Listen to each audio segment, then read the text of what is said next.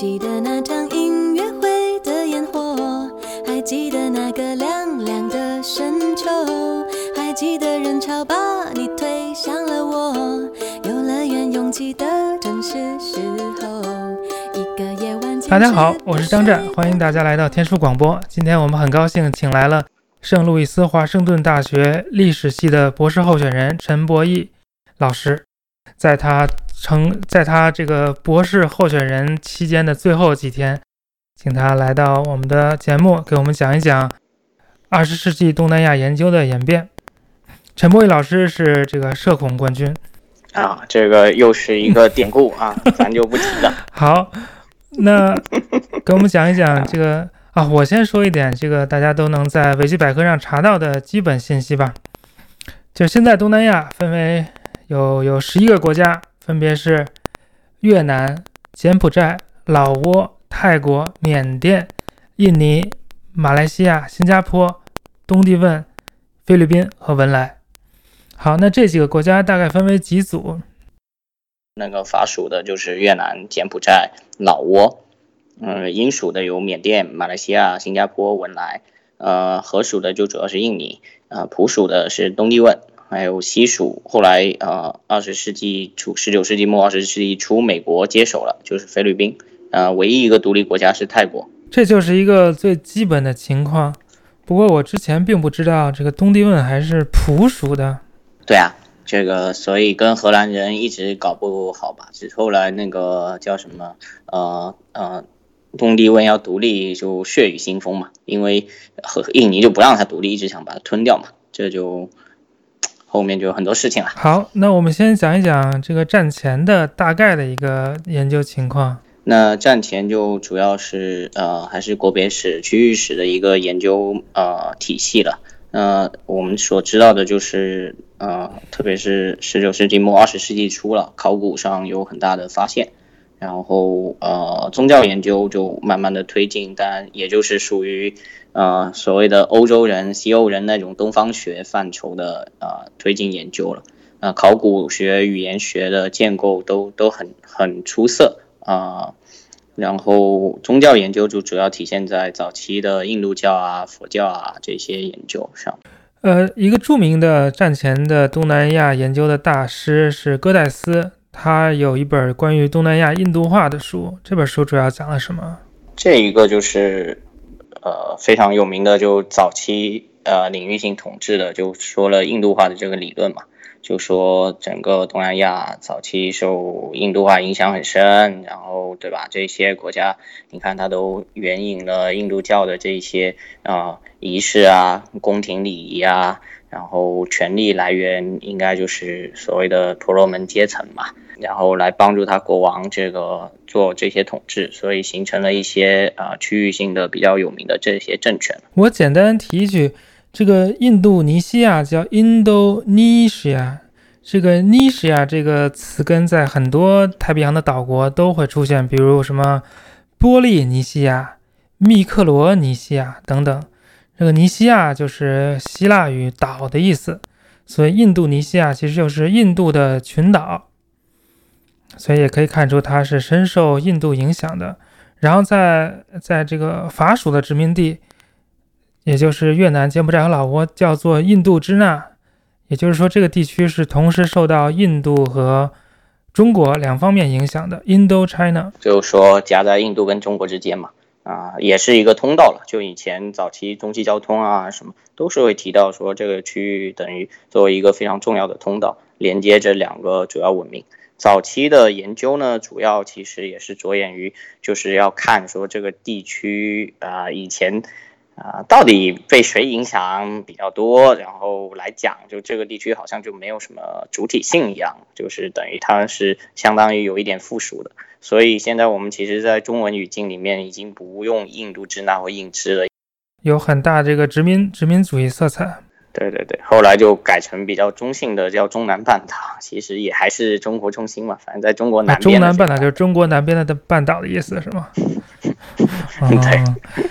呃。但是现在这个伊斯兰在东南亚的影响力非常大。我们知道，印度尼西亚是世界上人口最多的伊斯兰国家。这个在战前的研究当中有什么体现？啊，对，战前研究就上一次我们讲好像十九期啊，几年前了，就有讲到说伊斯兰在东南亚的扩张嘛。那这一个就是等于很典型的，他们就很很有兴趣知道说，那早期伊斯兰怎么就是获得这个地方、夺取这个地方，特别是从啊印度印度教徒手里、从佛教徒手里夺取这个地方，或者或者说我其实根本没有夺取过，只是一个很漫长的演进的过程。中间有几个港口啊，什么一些国家有有一些呃战争吧，但是总体来讲，其实广大乡村地区它还是一个非常平和的，就这样啊啊 convert 那个信仰的这个过程。所以现在东南亚都哪些国家是穆斯林或者伊斯兰影响力比较大的？其实就主要呃就是呃呃马来西亚跟印度尼西亚嘛，然后文莱它一直是苏丹国嘛。所以这这倒也好说，呃，以前其实菲律宾，呃，那个吕宋就是他们也有的，但后来因为菲律宾是被西班牙人占领了嘛，就它北部地区就完全转向天主教了。但现在菲律宾还是有一些那个伊斯兰国的势力。对，就是南边嘛，所以就说他分离分子啊，什么一直打仗啊，什么恐怖分子啊，还有以前中国那个上海那个女游客在沙巴被劫了，不也是这回事嘛？就是。那一些还是伊斯兰的范围哦，还有在中国，它有时候比较有名，就是说葬在德州的那个山东德州的那个到啊永乐朝，然后后来到明明代到中国啊朝觐的那一个使团嘛，就是那个等于就是啊菲律宾南边的这个伊斯兰伊斯兰国伊斯兰政权嘛。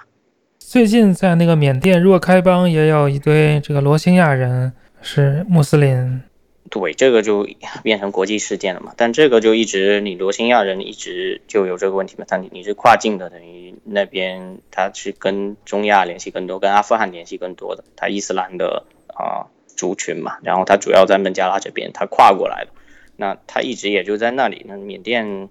其实，哎，缅甸这个国家也蛮神奇的。反正嗯，你去看一下最近的一些，不用最近了，就十年前一些可能啊，政治学科学家他们做研究，他们就会呃很有力反驳说，不是说穆斯林啊暴力啊什么，一个印呃佛教徒他只要那个在绝大多数的时候他受到威胁的时候，他也很暴力。他们举佛教徒暴力一直是以缅甸为例子的，就是等于他佛缅甸在境内对伊斯兰啊教徒的迫害。这个是变成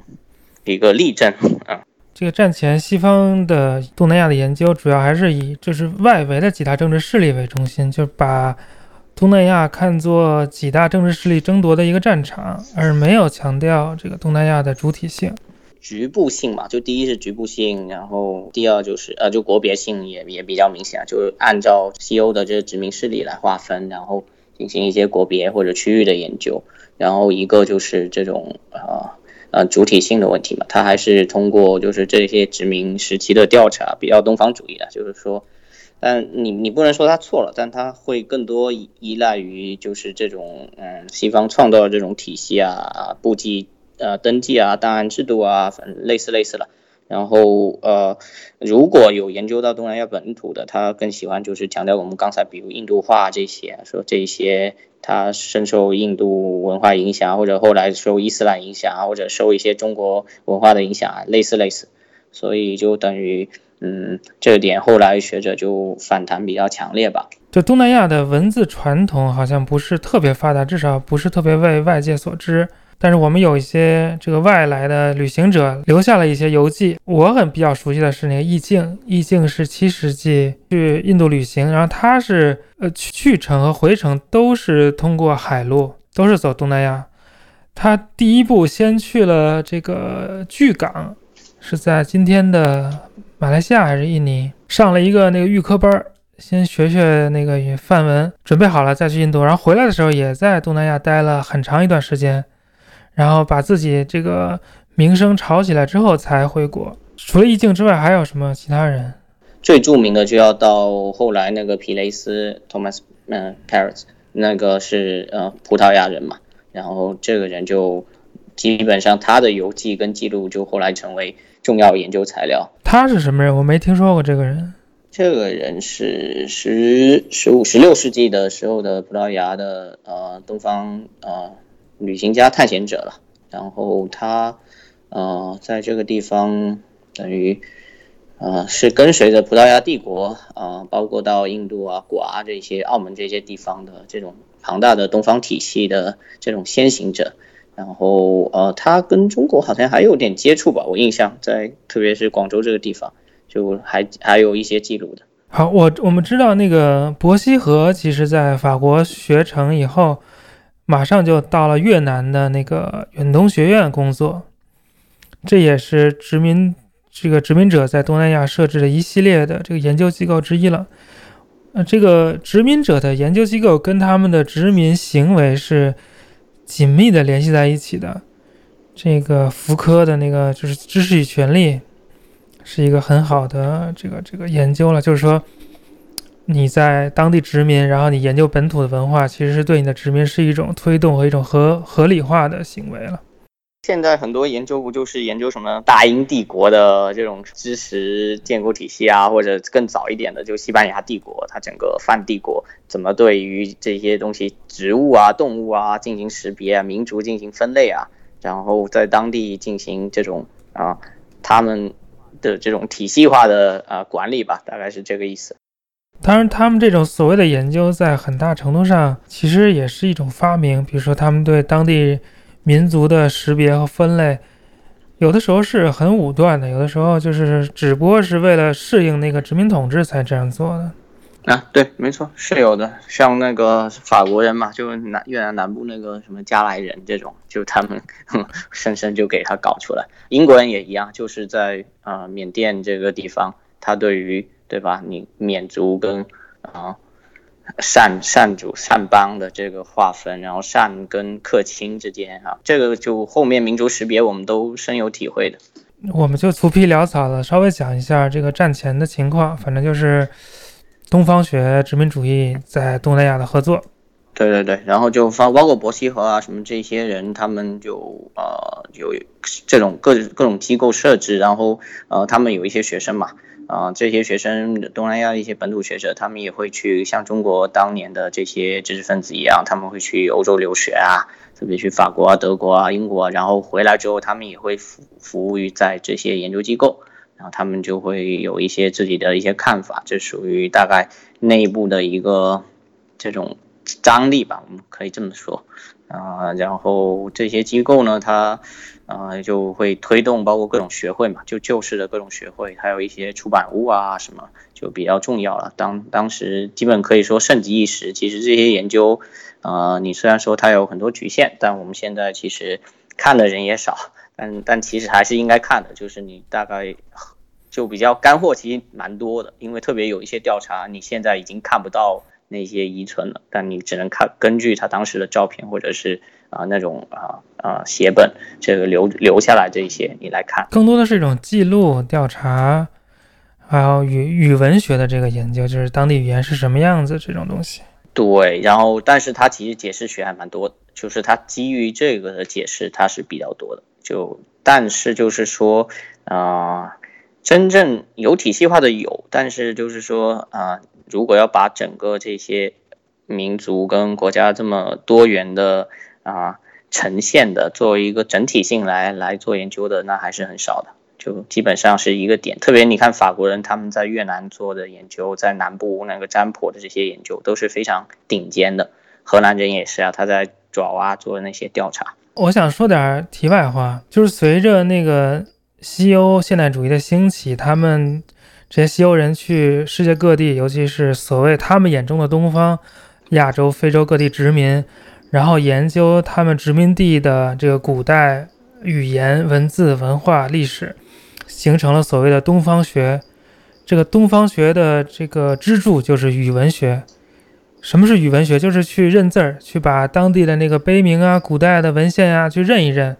然后翻译翻译。然后这个语文学其实跟这个帝国主义是相辅相成的，是一个同谋的关系。比如说伯希和等等人都是这样的，就是语文学以及帝国主义背景下的学者。但是现在国内有一批人要么就就是看不出来这个语文学跟帝国主义的关系，要么就是为现在的某些国家的帝国主义张目，盲目的吹嘘这些战前的语文学大家，好像他们就是学术的高峰，他们的之后的学者都是在走下坡路，没人比他们强。这我觉得一是没必要，二是显示出了这些人这个这个这个叫什么学术视野还非常的过时。还有一种是吹语文学的，说我们一切的研究都是要以回到语文学，以语文学为纲。在一方面是对的，语文学就是扫盲。什么是语文学？就是你比如说你研究中国，你看得懂中国话，你看那种古文，这就叫语文学。就强调语强调语文学是对的，就是你至少你研究对象国，你得认识那字儿吧。你研究印尼，你连印尼语都不会，你研你干嘛呢？现代研究必要的这个基本素质，这个我们还是要。但是你不能停留在那儿嘛。好，我们现在讲讲这个今天的主题了，就是二战之后的，呃，向区域研究演化的东南亚研究，也是美国、英国为首的。这个知识跟权力是是结合在一起的嘛。二战之后，美国兴起，自然它就。在学术上也也占据了话语权。对对，我我发现你今天非常福柯知识考古学。对啊对啊对啊。嗯，对对对，非常那个，就美国这些基金，呃，洛克菲勒啊什么，反正就一堆这种，然后后来就梅农、卡内基梅农，就是呃梅农这种，然后就搞了很多项目嘛，特别耶鲁啊、康奈啊、伯克利啊这些是很明显的，然后密歇根、华盛顿，还有威斯康星啊、北伊利诺伊啊、俄亥俄这些都是。然后英国主要就是它包不只是伦敦亚非学院了，包括它这些原来英联邦这些国家，像你加拿大这边英属哥伦比亚，然后澳大利亚国立大学，呃，悉尼那边悉尼，然后墨尔本，还有后来的呃莫纳什，这些都是就是有很多这种研究基金跟支持的项目，这样的话他们很快就盛极一时，基本到七十年代你可以看得很明显。那东南亚本土对这个研究有没有什么反应？有，但是就这些，其实早期就是还是呃，怎么说呢？他他有点就战后他比较强调啊民族主义一面嘛。但是这些好的研究者很多还是有西方训练的背景的，但他们本土就自己的，比如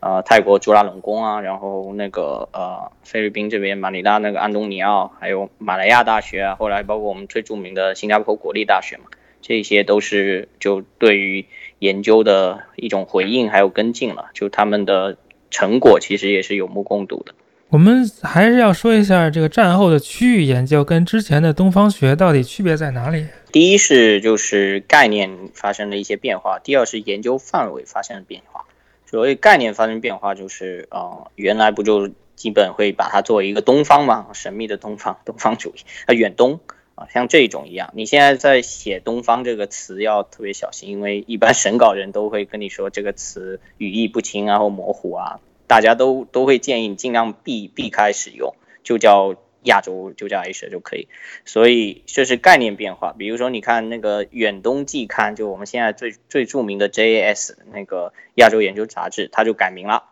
啊。然后新加坡的那个嗯那个东南亚研究啊。呃，历史历史杂志，它就改成叫东南亚研究杂志，所以这就是研究范围的变化。它不要让你只研究历史，它要让你研究啊，做区域研究，做当代研究，做政治研究。这样的话，其实符合他们的冷战的这种嗯国家政治议程的嘛，嗯。然后你看荷兰的就康奈尔，他们都出了一个刊物叫《印度尼西亚》。啊，这就是典型的区域研究。还有法国的，他就搞一个群岛，那个杂志现在还有非常有名。就是我就是那一片，我就是专门这叫群岛。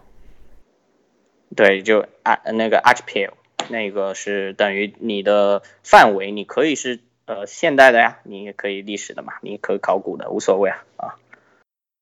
当然还有一种这个摆脱和反思民这个殖民时期殖民主义的这么一个特点。对对，他就不要给你划线，你你不要搞什么英属的马来亚、马来西亚的，不要搞什么荷属的印度尼西亚的嘛，就那一片都是嘛。那这些研究就主要研究哪些议题呢？呃，议题就在战后就开始比较发达了，就什么都有。但主要的，呃，第一，它在范围上来讲，它其实大多数还是国别史，或者是大家各做各的。但是他们已经很有意识，说要互相之间加强比较和对话，啊，而且要加强加强方法论。所以在六十年代的时候，那个。呃，那个 HJ band 很有名的那个本达那个研究学者，他就提出说，历史学家也必须是社会科学家啊，这这一个观点就很好。那时候大家都觉得很好，就是应该加强一些这种社科方法。这样的话，由于这种新方法引入，这样的话导致它议题也发生了变化。比如说，你原来嗯研究现在新题，比如政治文化史，还有革命史。那如果他们加强一些社科的方法的话，那社会经济史同时也就被带动。所以从五十年代到八十年代，其实非常繁荣。就这个时期，我们可以看到很好的政治文化史研究，包括革命史啊，研究传统权利，研究观念的变化，研究啊社会秩序改变啊。比如安德森像这种就很有名的研究，他就在这个时期就兴起啊。你可以看到很好的社会经济史的研究就。看它跟欧洲整个世界体系就这种香料贸易怎么挂住哦？对，这个刚好说到这个，刚才说东帝汶嘛，为什么它捕鼠呢？它不就是因为原来香料群的群岛嘛，就是西班牙人没有干过葡萄牙人嘛，所以就跑到菲律宾去了。这个香料群岛就一直在葡萄牙人手里控制，它就是控制香料贸易，后来缩到这一片就是东帝汶那边吧。我听说就是之前那个西班牙和葡萄牙不是在。在某条经线上画了一个一个，对，就是教皇来做主持，然后你就画一条线，然后一直就吵着菲律宾是在那条线的，对吧？右边还是左边呢？后来就其实做了一些妥协了，因为你那条线要直接这样画下去，就是呃菲律宾也不能就是算啊这个西班牙的这个呃大西洋湖的一片的啊，你香料群岛也不能完全呃就算葡萄牙的东方。所以就教皇就调停一下，最后就大家画了一条线之后，就大概以那条线为为核心，但是互相让一下，大概就反而把菲律宾划成它的势力范围，然后把香料群岛这边这一些啊，还有啊，就是呃这一些小的一些群岛就划成葡萄牙人。呃，还是要介绍一下香料群岛，可能有人对这几个非常小但又非常重要的小岛没有那么熟悉。对，它就是以前叫摩鹿加群岛嘛，就摩鹿卡。然后它大概在怎么说呢？呃，在呃呃马来西亚群岛跟印尼群岛的东边吧，就这么讲啊。但是又没有到那个巴布亚新几内亚啊，那中间那个西里伯斯海附近就有一群这样一一些破碎的岛，是非常非常小的小岛。呃，怼，就一些破碎性的，对，但它就是就是那个，呃，香料种植就特别那里特别发达嘛，因为确实气候也好，很很容易就产出，就投入跟产出比特别呃合适，所以其实一开始西班牙人、葡萄牙人都是要争夺一下的啊，就是桂皮、丁香就这种东西。对，没错没错，还有就是呃，后来就是呃，胡椒的话是主要荷兰人在垄断嘛。呃，这个荷兰人跟葡萄牙人也有一个妥协的，后来就主要就是荷兰人就搞胡椒去了，他也不跟他呃呃葡萄牙人人这边搞，但是就是整体来讲，就是大家啊到东方来，这个欧洲人到东方来，就是这四呃其实确切讲应该叫香辛料，反正就这四种东西是他们觉得最重要的，而且是最值钱嘛，因为卖回欧洲利润很高嘛。嗯，再说一下是哪四种？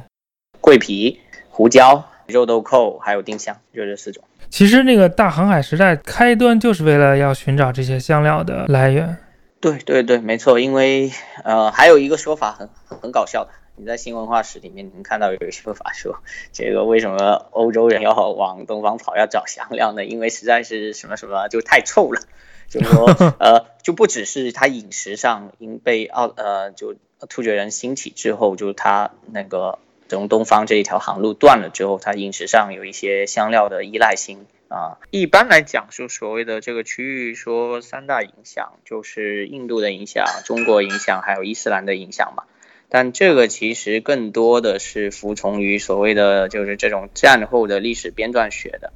呃，因为等于你你必须好像有体现出这种变化性，然后你又要体现出这种大的呃文化的区块的交流跟影响性，所以你好像就必须设置一下这种类似这种谱系一样。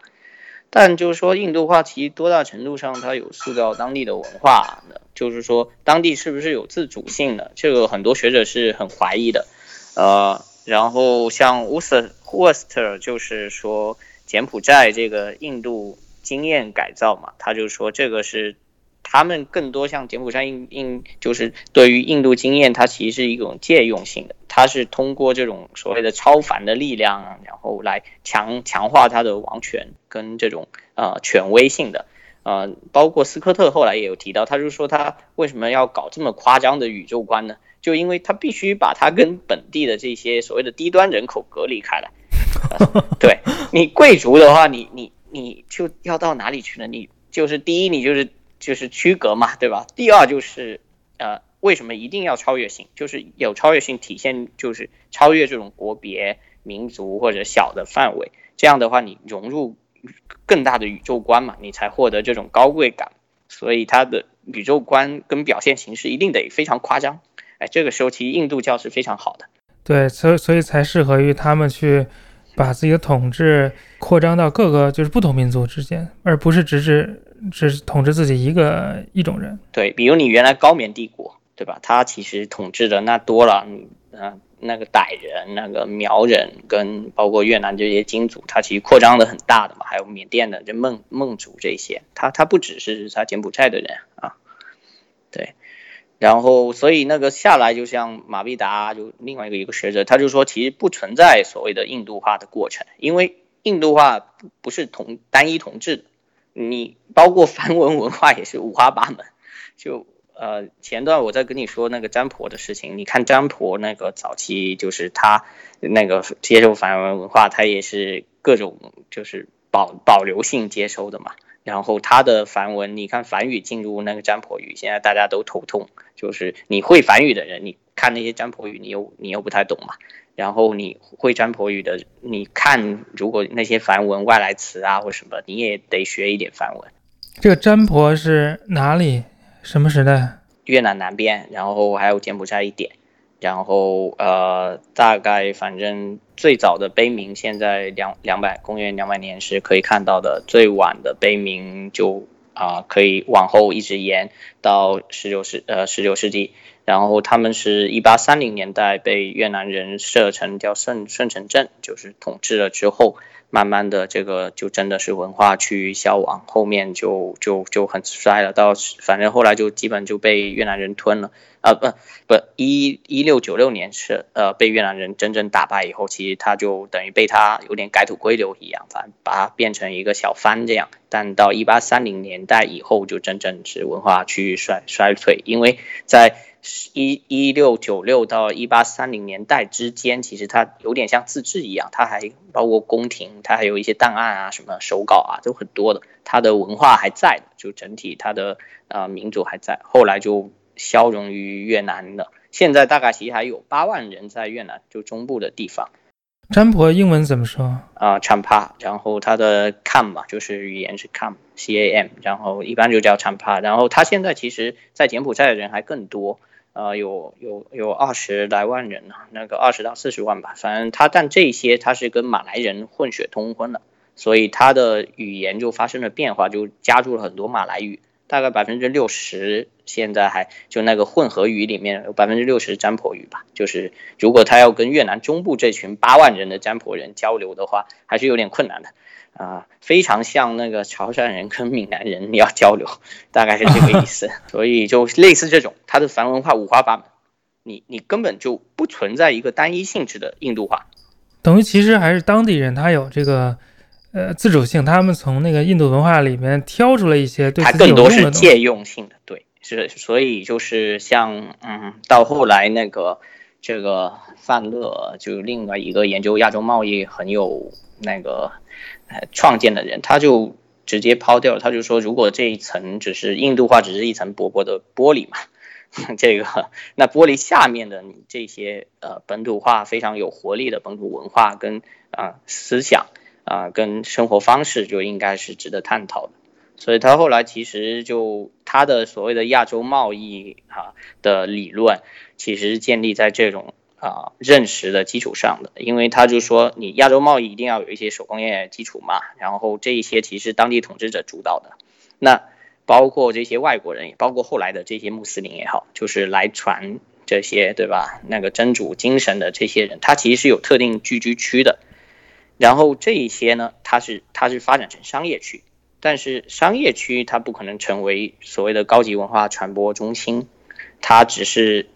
就是借用式的，所以它等于最后印度文化理论上来讲，它只是一种借用跟主动吸收了。所以同个道理来讲，他就说这些欧洲势力，包括这个英荷兰东印度公司 BOC、英国东印度公司 EIC 这些，它影响力也没那么大。所以这种理论后来就是呃，不很多学者就是觉得可以可以接受了，但但当然也有挑战，但是就是说整体来讲，大家就会偏向于去研究它这种本土性、内在性的东西，这样的话就呃会引起呃引入你刚才也提出的问题，就是说那它伊斯兰进来的时候，同理的话，你如果说印度话它是这种主动性吸收的话，那。伊斯兰的话，它是它是更加适用的范围在哪里呢？然后它有没有引起所谓的广泛的变迁？这就是啊另一群专门研究啊伊啊东南亚这个呃就是伊兰伊斯兰化的学者或者研究这些伊斯兰社区的学者比较关注的问题了。对，那这个研究就有点像那个 Fletcher 那个研究。对对对，没错。Fletcher 我们之前应该讲过，他就是研究那个。陕甘回变之前，这个在中国西部的穆斯林，他们是怎么跟这个整个呃伊斯兰世界的宗教思想的变迁相联系的？就有人跑去也门去学了那个新版的这个教义啊，还是什么之类的，然后传回来，然后造成了新教老教的冲突，什么什么。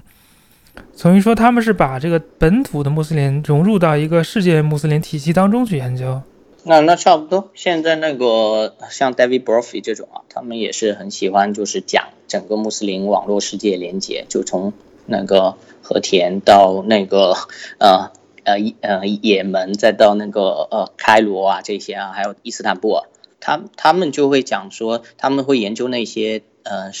精英之间的通信跟手稿啊什么，发现说他们其实他们有一个自己共享知识的网络。所以确实，它不只是一个传播问题，它还是一个就是知识交流的问题啊。因为穆斯林他有一个特点，就是他需要去朝觐。对，没错。就这个朝觐网络，就就让全世界就把全世界的穆斯林全都联系在了一起。早早一些年，就是比如说七八十年代，中国穆斯林如果去朝觐，还可以去，比如先去马来西亚先学一阵那个阿拉伯语，然后大家都是阿拉伯语交流。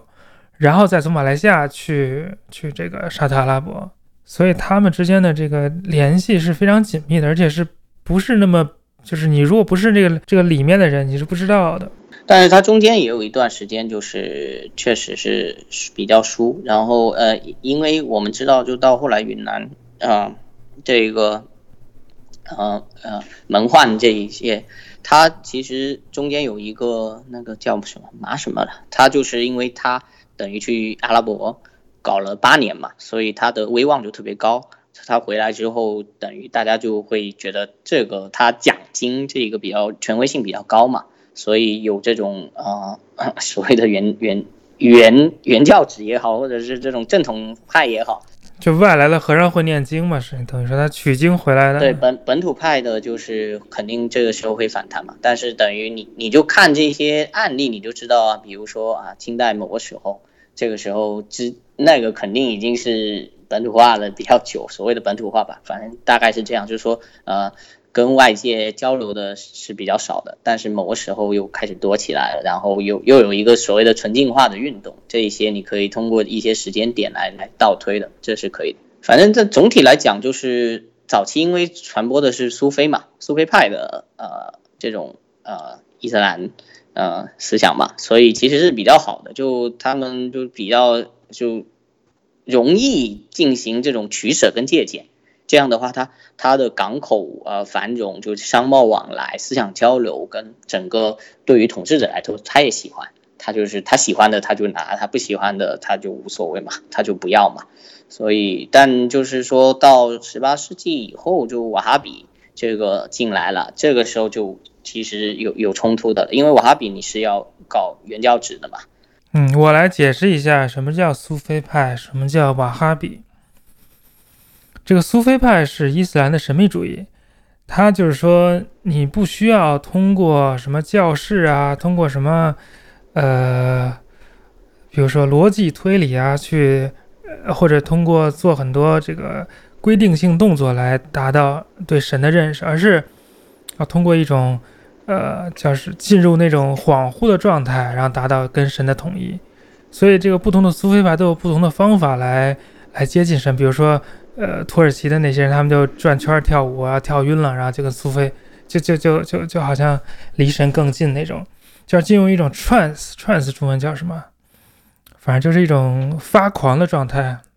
呃，叫其实那个萨满也一样，它是通灵的状态。所以这个苏菲有一种就是去中心化的这种倾向，就是它并不要求你呃跟随一个。就是有层级的等级非常严明的一个一个一个体系，而是你只要跟着这个苏菲这个教团的头，比如说你认谁当老师，你就跟着他学就行了。但是瓦哈比就完全不一样，就苏菲对对这个沙利亚对那个伊斯兰教法的解释啊什么也都是非常开放的，但是瓦哈比就是原教旨主义了，就是跟这个苏菲是苏菲主义相当于两个极端了，就是要。要把这个社会改造成这个伊斯兰刚兴起的时候七世纪那个样子，一切都按照那个伊斯兰教法的字面意义去理解。这当然也是对这个现代化的一种一种反应了，一种反弹。那这个传播过程你就很明显了，因为就有这样的原因，所以你要不要跟开罗，要不要跟麦地那？保持连接要保持多大的连接？然后这个传播过程就是这贵族跟这个所谓的乌里玛这种呃宗教领袖之间肯定是有冲突的。然后再往后一点，就是受这种西方教育的精英，这种所谓的世俗精英，他们啊自己怎么想？他要保保留多大程度的民族主义，或者是这种世俗化的啊这种呃国家呃文化？议程，这就是他们的呃各种冲突的根源。但如果说到地方上来讲，你是肯定是有教派党派的冲突的，但是脱离不了那个广大的文化。因为比如像印尼这种地方，在伊斯兰传播非常呃嗯慢嘛，它也不算特别快。你想，它从对吧？呃，反正你伊斯兰兴起以后，他就陆陆续续波斯商人，后来阿拉伯商人，他就去了。但他也没有说一下子就全部都信了，他先是在口岸上统治者结一些，然后后来他慢慢的，我们现在都很怀疑，就有一些地方他其实传得特别快，比如说你葡萄牙人攻占这个马六甲以后啊，他就突然之间好像就受到很大刺激，所以像这一些他就需要有群众性动员嘛，这样你才能够作为一个领袖带领号召群众跟随你跨过海峡，跟随你跨过一个又一个岛。去一个新的地方建立据点，这个时候他就特别需要了。所以某种意义上来讲，它也是对于一个欧洲就是区域性侵入的一个回应。这样的话，它这些伊斯兰教在我们看到它在十六世纪，特别十五、十五、十六世纪以后到十八世纪这一段时间，啊，它传的其实特别快。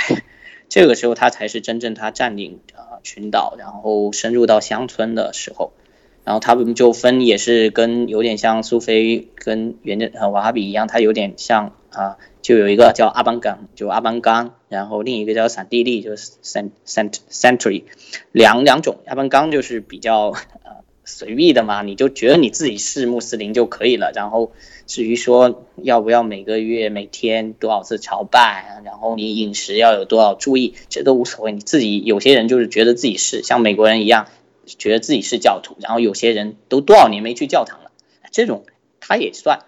啊。另一种那散地弟就不是，他就说，那你一定要是一个严格遵循这种啊穆斯林清规戒律的人才能叫穆斯林，这个就是比较遵遵守要要本源的，要原教旨一点的。对，这个存长期存在乡村里面，就是有有两两种两类人两种人的斗争的。这跟他们传统呃经济啊、权力都都是紧密结合的，所以呃有些学者要研究所谓的城乡差别啊，或者是传统权力性质啊，都是要涉及到这一些问题的。当然，在这个殖民者来之前，印尼并不是一个主体，印尼这个概念，对，其实就是殖民者强加于这片地区的。对，但也是好处就是帮助，其实帮助印尼统一起来，变成一个所谓印尼、印度尼西亚或者是一个就有民族主体性的地方。要不然的话，它其实长期来讲，主要就是两个权力中心嘛，一个在苏门答腊，一个在爪哇嘛。那这样的话，这两群人还是不太啊对付的。然后剩下一些小一点的，但影响力比较大的，就是在东边的一些群岛上的，但是他们也有像这种移民跟跟这种。浪潮一样，他有加入到国家主体政权里面，或者当兵啊，像像乌吉斯人一样啊，这些啊，那啊，他们就是变成说比较重要的民族，但是等于其他的大多数是比较疏离性的嘛，然后它长期包括到现在为止，它巴厘岛还是保留着印度教的这种传统嘛，所以巴厘岛现在变成一个旅游胜地了，但大家都喜欢去看那那些对吧？很好看的印度教的建筑啊。看看那些歌舞啊，就很典型。那巴厘岛的人对这个印尼国家有认同吗？有啊，因为印尼这个国家的呃认同，它等于是经历了二战洗礼的，而且是等于是在反核的斗争中，还有民族独立的过程中，大家获得了这种共同的感知的。嗯，因为是后来是包括军队是占据了主导的。力量嘛，那军队其实它是非常，其实是比较世俗化的，而且印尼它建国的原则，这是要依据那个潘查希拉的，就是你要五种一起来的那个那个伊那个伊斯兰只是其中一种嘛，它还有包括民主啊什么，那这个时候它就体现出它跟马来西亚国家非常大的差别了，它是世界上最大的呃穆斯林最人口最多的国家，对不对？但它的宪宪法规定，你不能规定它这是一个沙里亚法国家，对，不是不是伊斯兰国家。但马来西亚是宪法规定的，它就是伊斯兰国家，这是很大的差别的。所以印尼它一直是要规定什么五族共和这一类东西的，它连连你强制性的就是中国人那些不信教的，他就说你化成儒教啊什么那些，连百分之零点一的儒教。它也要变成一个就是国家正式的什么五大宗教这种，你就觉得啊，这确实就是跟民族政策跟对吧？这个其他的你可以看到的这些一样的，它就是其实主要就是天主教、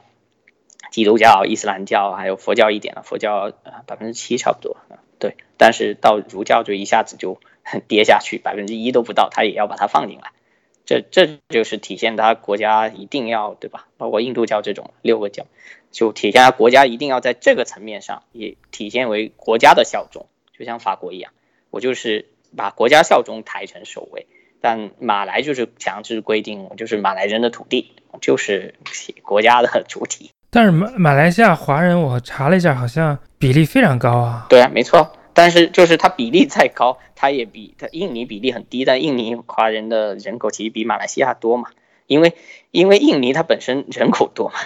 所以你马来西亚那几千万那不算什么嘛，对吧？那个马来西亚就是这样，它是规定了主体性了，但是你华人他反正他也有搞一个华人印印度印度人跟马来人三个也经常公车啊什么你这些啊呃宣传广告你都要看到一起出现的嘛，对吧？但是有规定的嘛，你每个公司、每个企业、学校什么，你必须就是一定要有马来人的位置的嘛，比例多少是规定的。所以马来西亚华人呢，他基本是在这种结构性的歧视也好，或者是限制也好下生活的，但他没有任何问题，因为宪法也保障你的个人，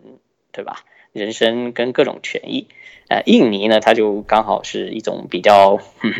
弹性化，它它不会规定这些啊。比例的，但至于你实际上操作，你是不是受歧视哈？那你就只有你知道了。好，我们再来讲讲这个战后研究当中有哪些对之前的传统观念的挑战和变化。就印度化的挑战，我们刚才也已经说了嘛。因为印度化很简单，就是一开始是说，嗯，这些肯定是印度影响。然后，至于印度影响有几个假说嘛，有一个是说它是商业联系。但是商业联系的话，我们找不到就是沿岸的这些大的就这种遗迹啊，或者联系或者留下的东西，但我们反而能在内陆找到它非常宏伟的这种宫殿啊什么。所以后来判断还是至少要刹帝利以上阶层的，这主要还是婆罗门，就是它等于啊。叫什么离散性印度人 diasporic India，啊，所谓的 India 那时候也还没有了，但是就这些贵族，他们到当地建立这种机构，所以就是否严严厉否定了，就所谓的通过什么文化交流啊，什么民间友好活动啊，或者是什么商业性往来啊，导致了这种印度化。然后接着就是否定说印度化有多大多大影响，因为是上层建筑嘛。然后其他的理论呢，就是呃，就是因为有一个七十年代不有世界体系跟依附理论嘛，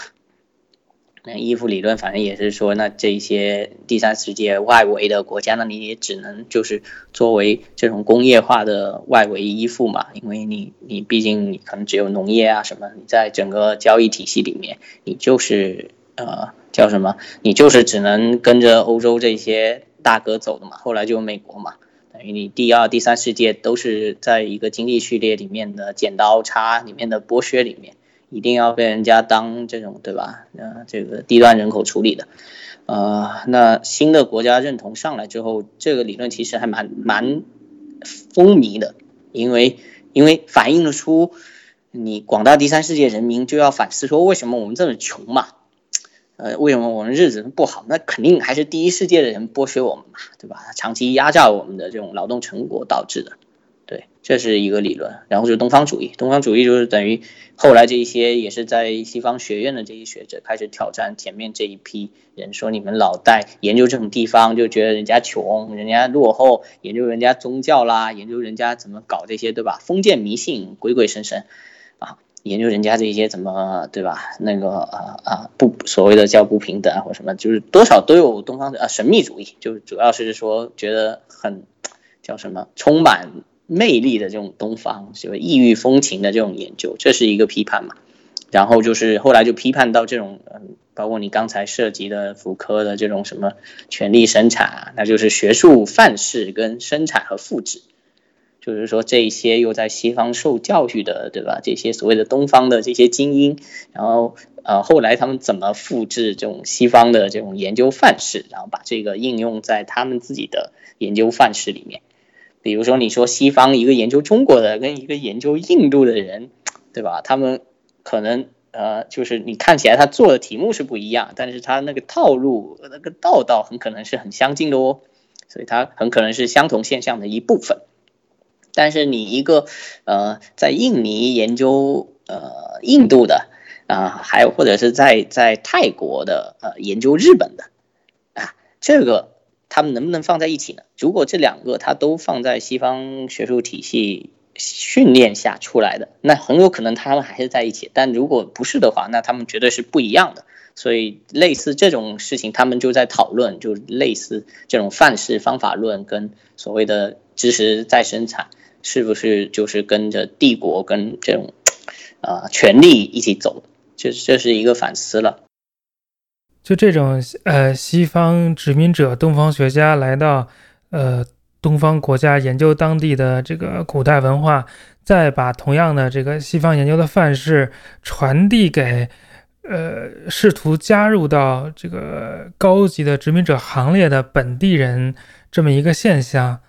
在，然后这个本地人就通过学习西方的殖民主义产生的知识，然后对自己进行自我东方化，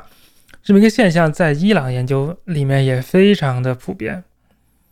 嗯，比如说伊朗人对自己古代历史的这个认识，全都是从西方人那儿学来的嘛。然后西方人是带着很强烈的这个新教、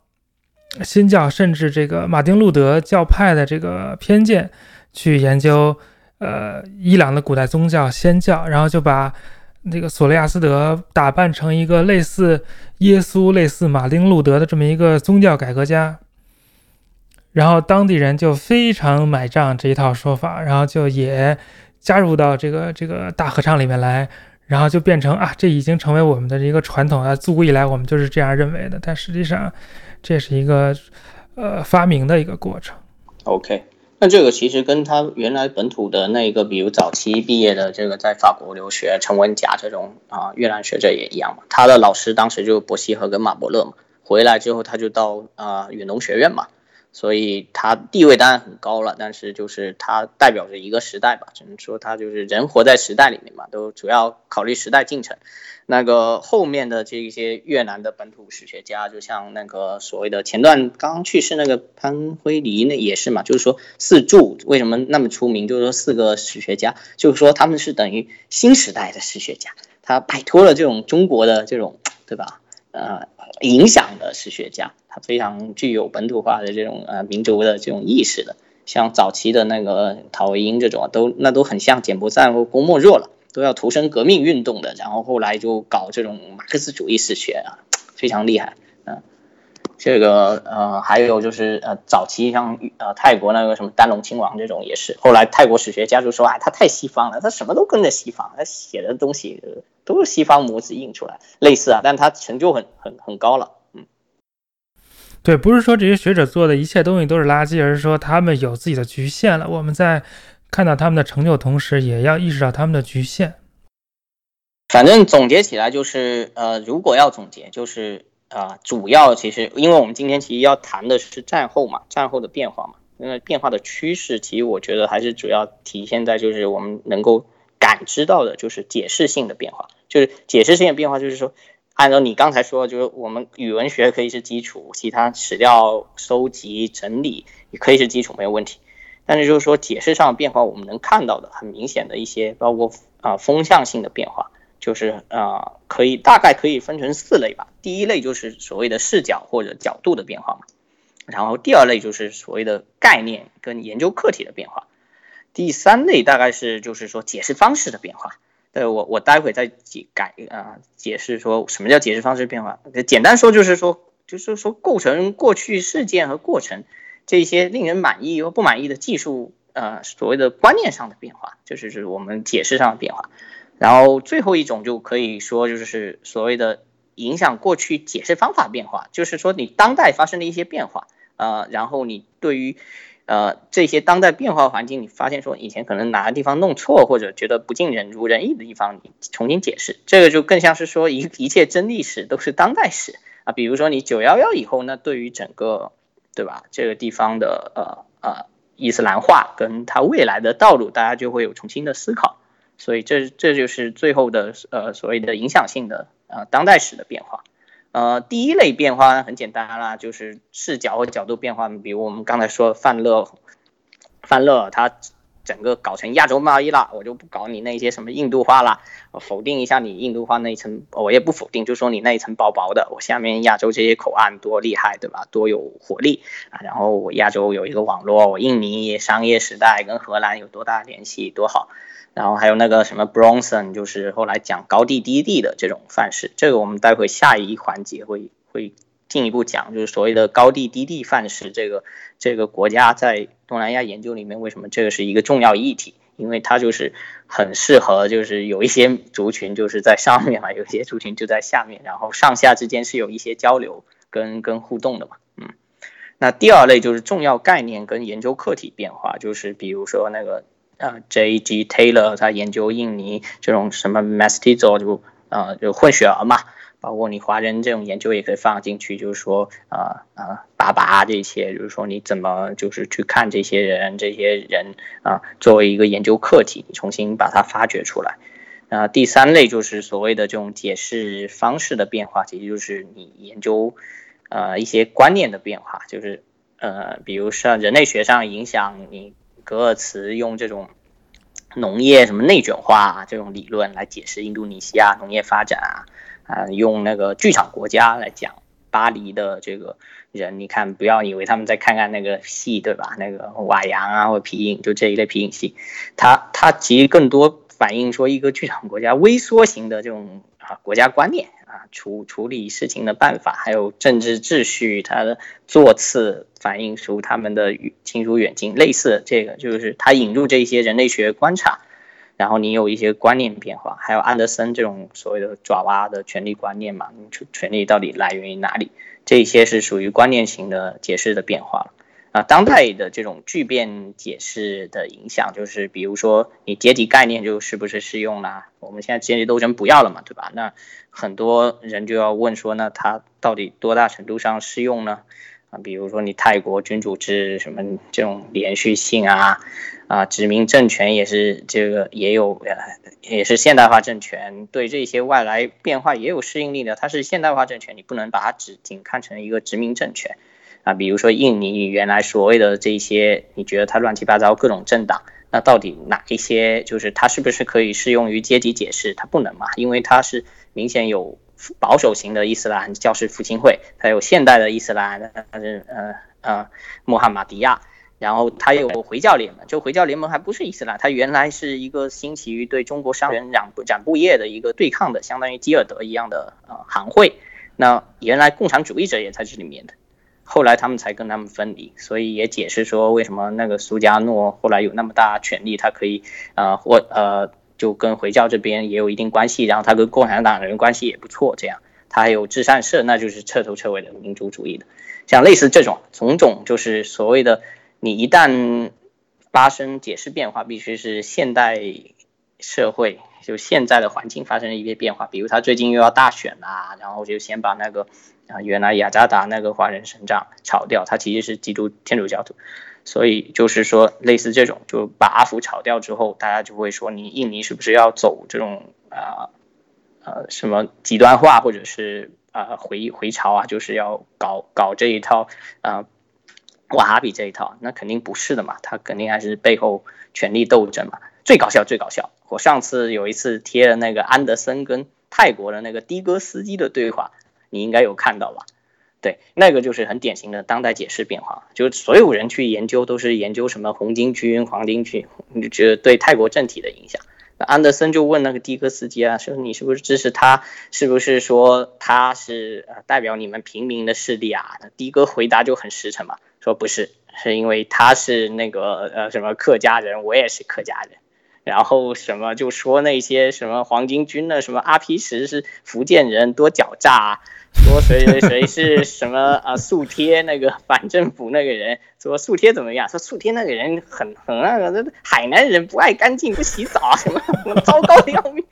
然后安德森最后说：“我鼓起勇气问他说，那国王怎么样？”他说：“国王是一个潮州人，投机主义分子。说这个 这个哪方面都想讨好。然后那个他们。”去不了印尼跟越南，就只能留在泰国，就因为他们没本事。然后他他就觉得泰国安全一点，这这是很典型的，这种才是 local knowledge。这这是很典型的，你当代当代这个解释是啊，当代史是影响你历史解释的啊，就是。嗯哎，这都是那个呃华南的各种人，对对对，就是类似，但它不是所谓的一个整体性中国人概念或什么嘛。但你在泰国一个本土泰国泰族的司机来看，他就是，对吧？他的世界观就这样，很简单嘛。嗯，好，接下来我们聊几本东南亚研究当中比较有名的著作。呃，这个是我声明一下啊，这个是张老师给我们钦定的这个。这个阅读内容，这个我其实你让我自己挑，我是挑不出这三本的，呃，但是他的理由是很明确的，他说这三本啊，超过了就是东南亚研究这个区域的这种影响，他在其他的啊学科或者是其他的一些就是研究方向上，它是有有共鸣跟很多人参与进来讨论的，我觉得这个思路比较新颖。你如果现在让我单独列的话，我肯定先列那个呃，嗯，那个安东尼·里德那个东南亚贸易时代嘛，那个是两卷本的大部头，它就相当于它也是媲美跟想追慕布罗代那种地中海式的写法的，搞一个东方的地中海嘛，对吧？但这书已经出了中译本。对，所以它影响也很大，而且李德现在也是算是功成名就嘛。然后，呃，常年他因为在澳大利亚那边也是等于西方学界，呃，认受度比较高。然后他又有一些学生是比较不错的，比如像我们李塔娜老师啊什么的，就等于也帮他做广告了啊。那这个另外一本就是大部头，也是两卷本的，就是那个李伯曼那个，呃，维克多·李伯曼。前段是听孙来成老师说在翻译，不知道是他组织的他自己翻还是他组织的一群人翻，感觉也是应该是多人翻，但还没翻出来。但两卷本大部头非常厉害，呃，叫《形意神似》吧，好像，嗯，他们应该是要译成这个名字，嗯，什么意思啊？这个题目？呃，Strange Parallel，他们的意思就是，呃，就是李伯曼原来自己的意思就是说，他发现这些。呃，东南亚这些国家的政体组织啊，就不只是东南亚，它包括跟那个欧亚，就是欧洲、中国、日本、印度的一些比较中，他可以看出他们，嗯，虽然表面上看着很不一样，但是他们有一些进程上，它还是蛮相似的。比如说，在某个时候，就是呃，国家机器突然之间就开始加强，然后有这种内聚性。然后啊，政体在某个时间段，它可能是会就是兴衰，就不断的呃衰落，但是它同时有线性的跟一些圆圈性的一些特点，倒是在更大的更更长的时间段里面看，它是吻合的。然后它们最终凝聚成我们现在看的这种啊聚合形态跟区域整合形态的民族国家形态。它这本书的英文名叫什么？Strange Parallels。啊，strange parallels 啊，奇怪的平行。对，就是前一呃，应该两本嘛，一本是就是呃，两本都是八百年到一一千八百三十年，然后一本是讲那个呃 mainland，另一本就是讲 mirror，那个题目很很明显，就是一个镜像，等于第二本就是更主要的对着你那个镜像来讲，就是包括中国、日本、印度这些欧亚欧洲国家啊，这个。因为他老爷爷嘛，他这个段数比较高，所以到最后就是很希望能写出这一类综合性的高屋建瓴的著作，对对对，来奠定他的地位，确实也做到了。我看一下放飞自我，嗯，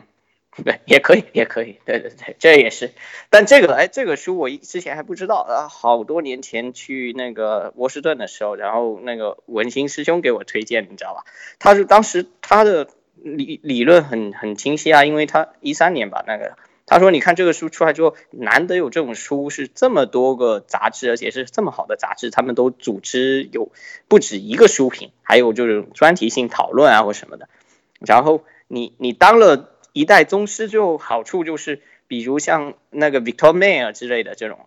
你本身也是对吧？你们语文学界、语言学界的大佬啦，嗯，那个李伯曼也可以夸一下他，说，哎呀，这个人，这个啊不啊李嗯 b i c o m a 也可以夸一下李伯曼啊，说你看这个人这个书多好啊，连我这种小语言研究的这种很生僻的东西，别人都没注意的，他还引用了，哎。你看，这个时候一下子就显示出自己地位也很高了啊！不，Victor Mayer 也是放飞自我的表示。对对对对对对对对对对，放飞自我，这个词真好。嗯，好，我们今天主要想讲的三本书分别是，呃，Edmund Leach 缅甸高地诸政治体系，这个比较早了。第二本是本尼迪克特·安德森《想象的共同体》。第三本是 James Scott《不被统治的艺术》。那个，那就是这三本的话，对啊，也算是，其实也算三个时代了，我感觉哈。就基本上，呃，李李奇这个就是等于他还成型于他当年，嗯，就二战时期了嘛。就他战前他就已经到了缅甸，结果四个月就开打啦。那个他就身兼两职，不只是一个。博士生，呃，不是，是一个学生，人类学家，他还是一个英国军官，所以他就利用他这种特殊的身份跟优势吧，啊，做了很多当地的调研。按他说，他最后，呃，因为英军部中间还撤出嘛，从重新又进入嘛，跟我们这个所谓的远征远征军配合。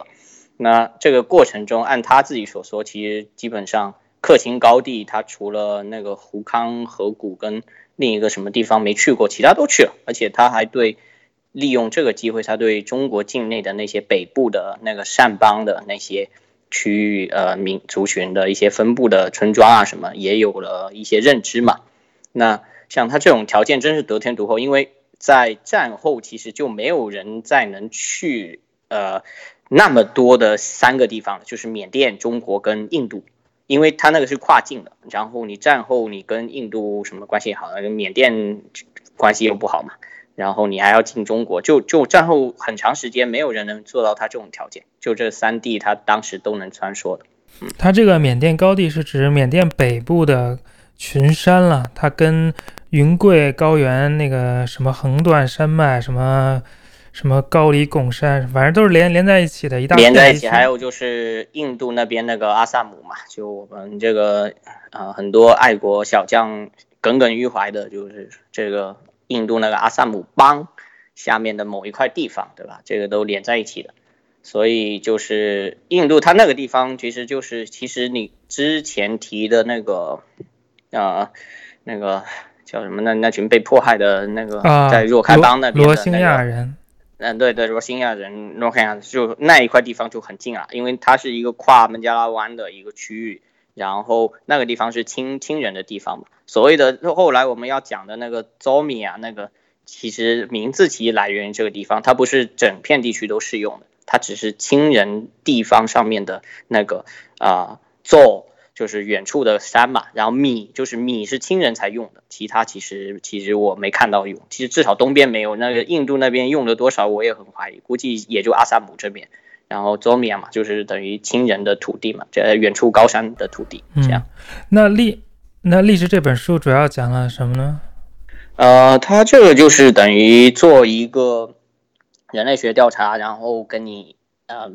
做有点像民族志，就是比比比一本比较不错的民族志，给你分析了呃这个以帕朗为代表的这一个呃缅甸高地的几个政治体系，就是啊主要是善人的地方，然后还有克钦人的地方嘛。这样的话，看这些他观察到的现象，怎么嗯放进一个体系里面，或者是就是所谓的这种啊社会生态跟整个政治呃。环境结合在一起的一个体系里面，它可以找到一个比较好的解释。那它发展出了就是比较好的解释模型，就是呃，那个从人类学就是学科上来的角度来看，为什么它影响大？就是因为它等于挑战了一个范式，原来的那个结构功能主义结。其实主要是结构主义的范式，就是呃拉德克利夫、布朗那一套，他们就是要讲这个所有的存在即合理，你只只要社会那个一定是就是一个平衡的，就是所有体系里面一定是平衡，你只要去观察到他们怎么达成这个平衡就可以了。但利奇是通过缅甸高地的克钦人跟善邦善人之间的这种关系，他来讲说这是一个动态平衡。就是他们之间是就是这种流动跟所谓的啊，通过婚姻关系也好，通过各种这个对吧啊交流或者呃金钱的联系也好，怎么达成一个动态平衡？这是他的理论的在方法论上的最重要的建树了。然后他提出了这一个理论叫钟摆理论，就就是那个钟会摆来摆去，摆来摆去。所以为了呃，说这个理论呢，它的提呃核心概念就是说，呃，克钦人这个呃存在的这种共萨跟共劳的共萨，然后还有一个共劳，就两种呃社会组织体系。然后呢，善人那边呢，它是因为是有一个母油打马体系，就是它这个是主要有点像我们和亲啊、婚换啊这样的一个体系。你把你把女儿。就是我把女儿这个呃往低处那个配，然后我就当母牛了，你给我打马，你给我朝贡，你给我进贡品，你给我各种好处，类似这样啊。那客卿呢，他不是，他就是等于他们要那个社会就呃就是供的这个体系嘛。那他就是通过这两种来看他之间怎么配。那他的解释理论很有意思，就是说呃一个。存在着两种很极端的模型，一种模型呢是大家很平等，这种就是也不要什么官，不要什么官僚体系啊，然后就是那种平等性的社会，这是叫共劳。然后呢，另外一种就是呃存在着这种三观明显的三观体系，然后他要就是高下立判，对吧？然后又不是家庭式的这种水母分子分子组织的，然后他要一个社区这样。然后大家要就有一些人要对吧，供点东西啊，服一点劳业什么。哎，他说这个叫共萨，然后说这两个为什么能够平衡呢？因为因为你一旦共劳共劳多了的话，你不就变成一个一个个体散落的嘛？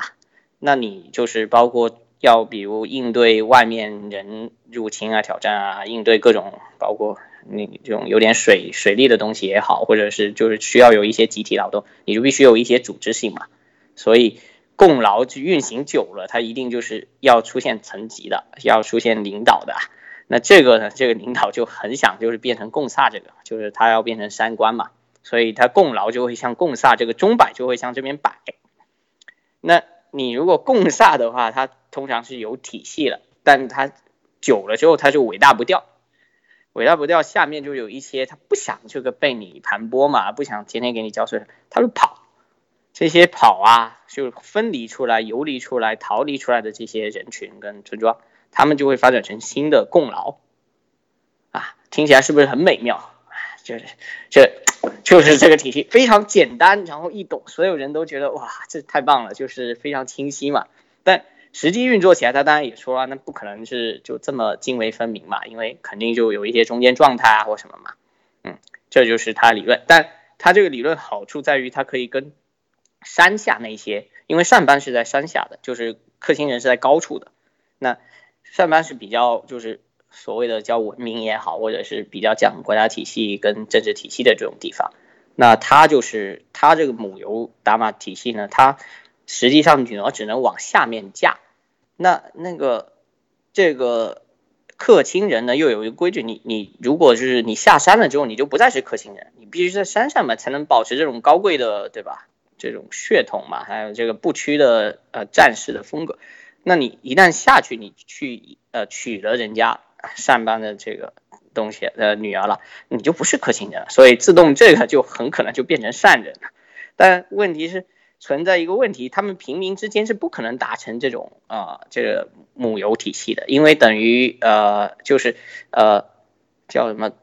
呃善人是不会，应该是应该是就是说不会呃你的地位不匹配嘛，他就不能把这个女儿往下走。但好像是他上层的话是可以的，因为你三官的话，你好像地位高了一些，刚好就可以达成母油的这个呃特点，那你就可以等于来娶他们女儿。但这样的话，你就面临你身份上的选择，你是还要做三官呢，就做你的客亲人呢，还是说你就干脆到平地上去，就是娶人家女儿？这个就又生成一个中间状态，大概就是这样。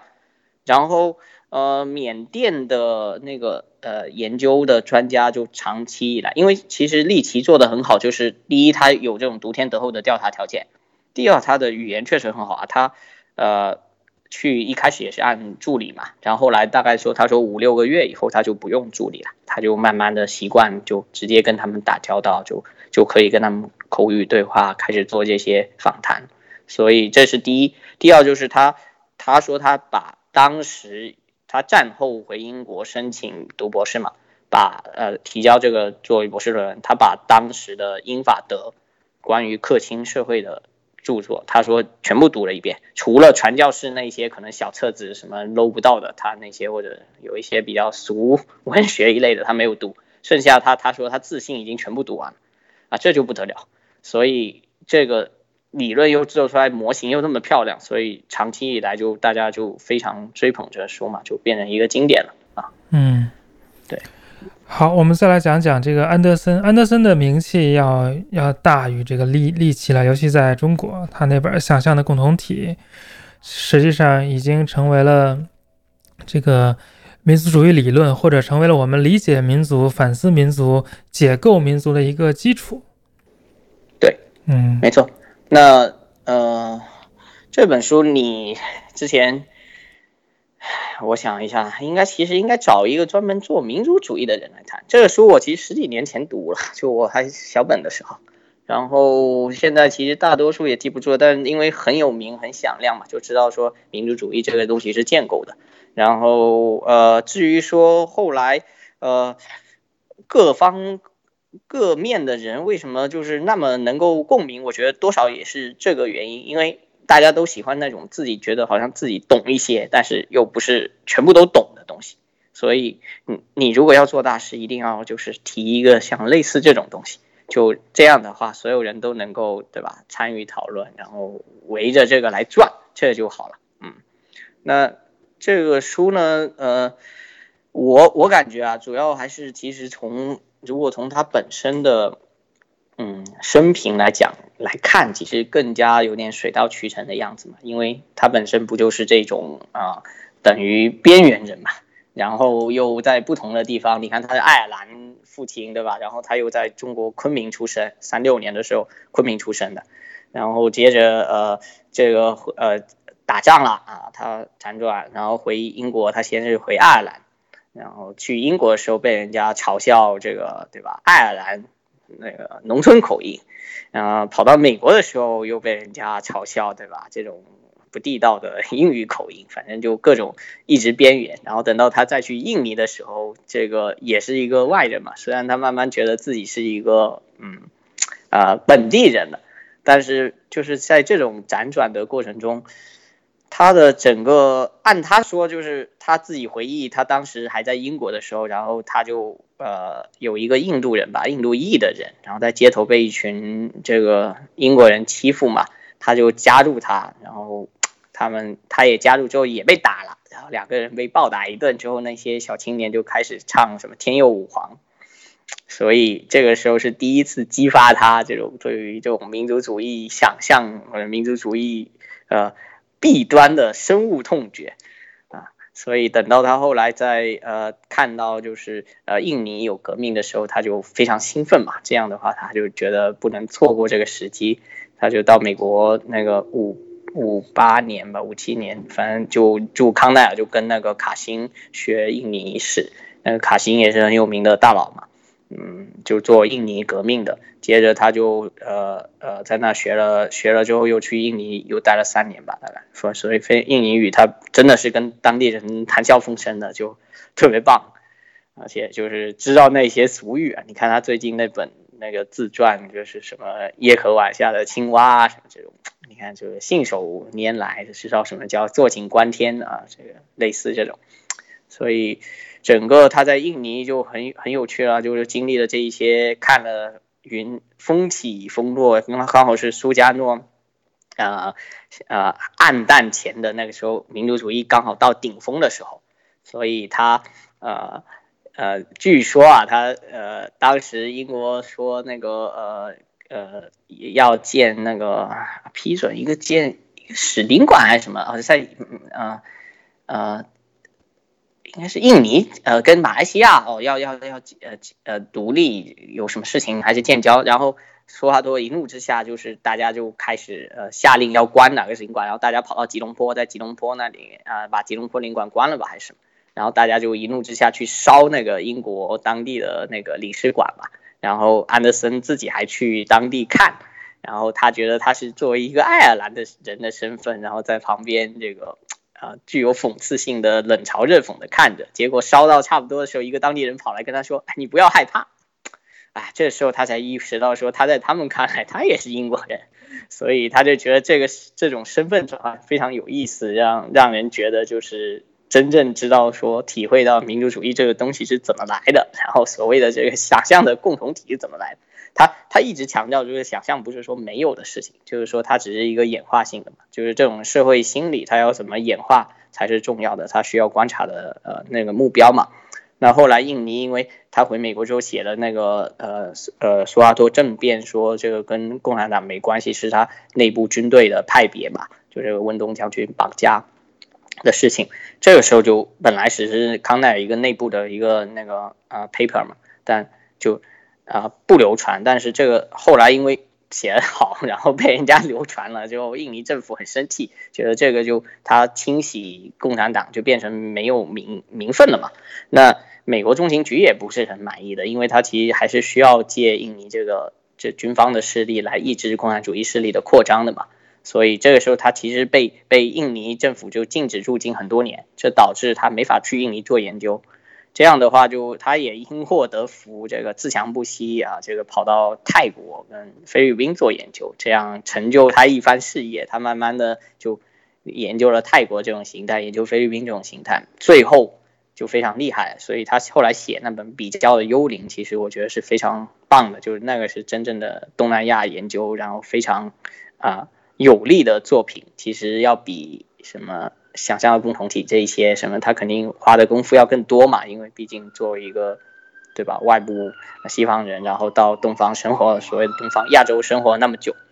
但一般人因为那本东西你东南亚，然后又有些艰涩嘛，其实看不懂嘛，所以其实大家就都吹捧想象的共同体去了啊。你如果有机会问他的话，当然他现在没了啊，人们也没办法，但他我相信他自己心里是有答案的，说哪本会更好啊。对，但就是即便如此啊，那想象共同当然是非常好的。然后翻译的那个那个吴瑞仁教授也也也翻的还不错嘛，所以就是在大陆还是还是算是比较走红的，翻翻的也早，所以基本上大家也知道，各行各业人也要跟他对话。就中国人其实主要跟他对话，就是说什么民族主义论、民族主义什么，就比如不是想象的啊，说啊中国以前也有这方面的什么之类的，啊，这就所谓的让他陷入。呃，西方也有这个批评啊，就是一派是觉得是晚近发明，一派是觉得就是原教旨主义、原生派。原生派觉得其实这个东西一直有，只不过后来这些现代呃技术什么强化了，现代观念、媒体传播强化了这种趋势。那另一派觉得不是，就是就是发明。那像这个一样，当时杜赞奇还写一个评论嘛，就是说，其实说中国也有，但问题不在于中国就晚近发明，中国主要是在中国面对西方这个所谓的民主体系、民主国家体系的时候，他们才觉得这个是新的，而且就这个对他们来说才是问题。所以其实他这个书在中国，大多数的问题是在被局限在这个范围里面的。所以大家其实是看不到他讲的那一个什么欧洲这一个东西啊，小册子怎么传播，然后啊资本主义势力对印刷怎么怎么讲，看不到。所以这个东西就很 tricky，很很很搞笑，就是他他自己肯定跟就我们写通行跟作者的那个原原来的本意其实是是有一定背离性的啊。对他，我简要的说一下这想象共同体说的是什么。就说一般认为民族是一个血缘的集团，就是一个民族的所有人全都有共同的祖先，比如说汉族人都有共同的祖先炎黄子孙，对吧？然后呃其其他族什么藏族也都一样，而且每个民族都有自己祖先这个开创这个民族的传说。但是呢，他就说这些祖先的传说，这些认为一个民族是一个呃亲属血缘集团。这个是想象出来的，呃，这个是不存在的，这个是后人建构出来的。但是建构出来之后，大家都有共同的想象，然后这个共同的想象造就了共同的身份认同，也就造就了这个这个民族的这个思想意识。嗯嗯，基本上就是这么差不多，差不多。嗯嗯，大概大概就是这么一回事。然后具体的就是讲怎么建构，还有怎么强化这种方向的。嗯嗯嗯，他在说什么？后来西方现代。呃，技术发明之后，印刷品啊，就也强化了这种想象等等。对对对对。但是，所以这本书它严格意义上来讲，它不是东南亚的，它它只不过是因为它是研究东南亚大家，然后所以他写出来，而且他这个用了很多里面，就是虽然他讲比如欧洲的时候，他也用了很多东南亚例子在进行互相比对嘛，所以就是大家还会谈一下这样。对啊，但这个应该是已经成为共识了吧？估计有什么人还会觉得中国人都是什么？炎黄这个子孙呢？啊，那那你这个要看哪个界？你要在历史界，那估计就是大家知大概一个比较好的、受过好的训练的历史学者，还是大概认可这一点的，就是知道说这东西到底怎么回事。但是你要在某些界，那就不是这样了啊。对，由于最近出了，我要开炮了。啊，嗨，呃，最近出了一本是研究什么夏朝存不存在的书，上来就说我们先全盘接受《史记》里面写的每一个字，这是一个考古学家说的话，我就觉得这啊，这还有啥可研究的？嗯，哦，好吧，那这个大牛啊，啊，那算了，不说了。嗯，对，啊，行，反正大概这个这个书，我觉得是可以读一读了，而且确实是属于那种可以反复读的，因为。因为它信息量大嘛，干货多，所以有一些举的例子，就是你经常能从那些例子里面看到一些有意思的现象。嗯，但它基本的脉络还是从那个 Ernest 那个民族与民族国家什么这些，就它是有一些西方啊，就是什么叫学术背景这一些思考跟对话的学术史脉络下来的。嗯嗯，好，我们还是要重头戏，还是 James Scott 这本《不被统治的艺术》。这书也翻译成中文了，前几年，但据说翻译的不是很好。那个翻译自己也说，我我我我我翻不来这东西，这个里面是专业性太高。嗯，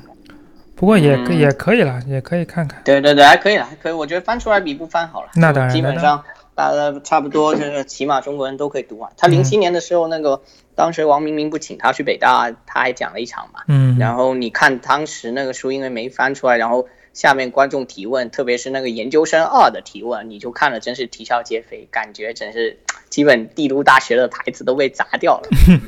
鸡同鸭讲。对，真的是鸡同鸭讲，然后就感觉他回答也也挺无奈的啊。嗯，好，我我我前一阵儿刚看了这书，感觉还是很受启发，有一种打开了新世界的大门的这种这种意思。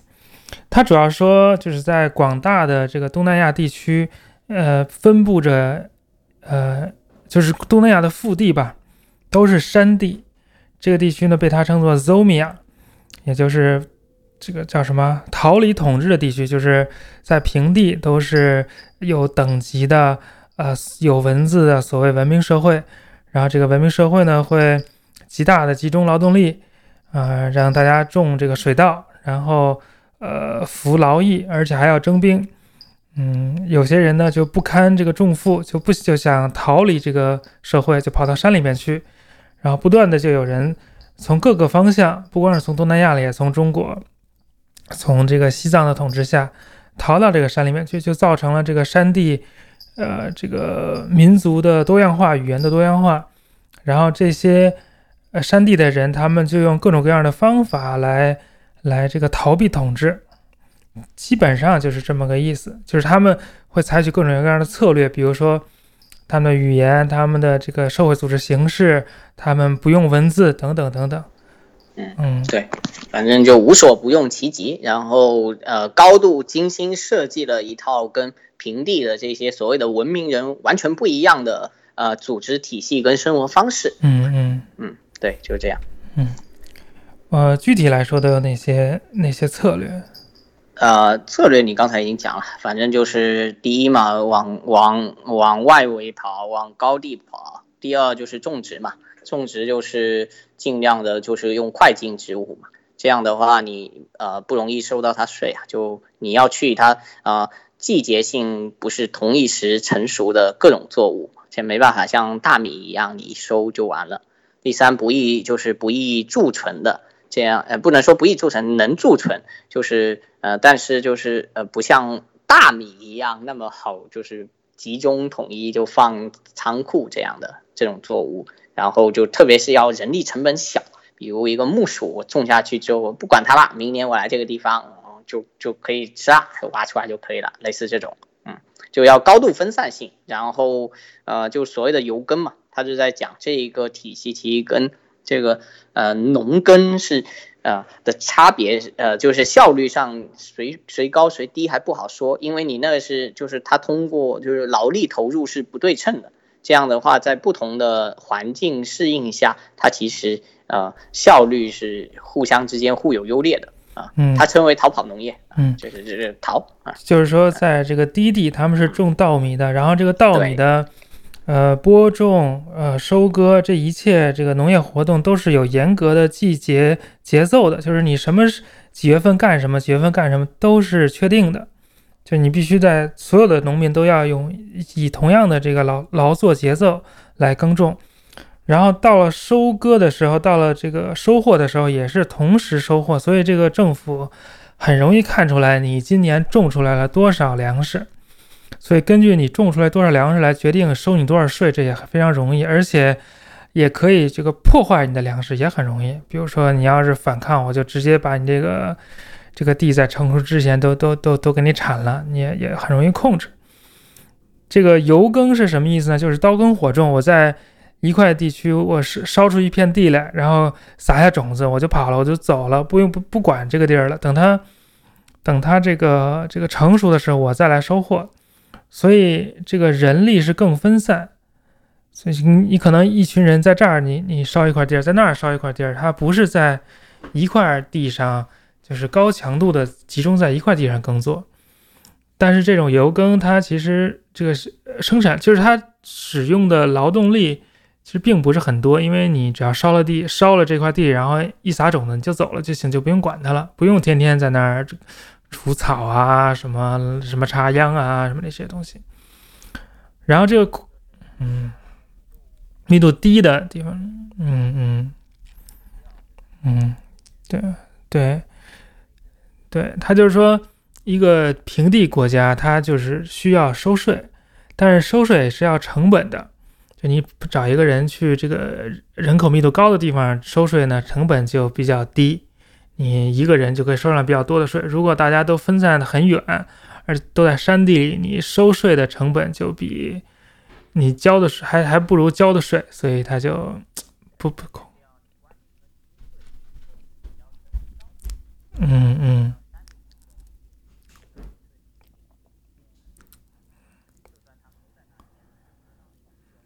嗯嗯，然后这个快性植物呢，就跟那个呃大大米不一样。所谓快茎植物，就是什么什么白薯啊，什么土豆啊，木薯。嗯，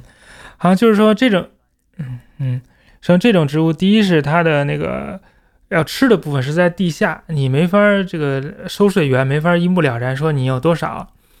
第二是你。这个种了之后，什么时候去挖出来其实无所谓。你种了之后，它成熟了，你搁那儿过两年再挖也可以，所以也也很难破坏，所以很难收水。所以这个快茎植物是他们这个逃离统治的一大法宝。嗯，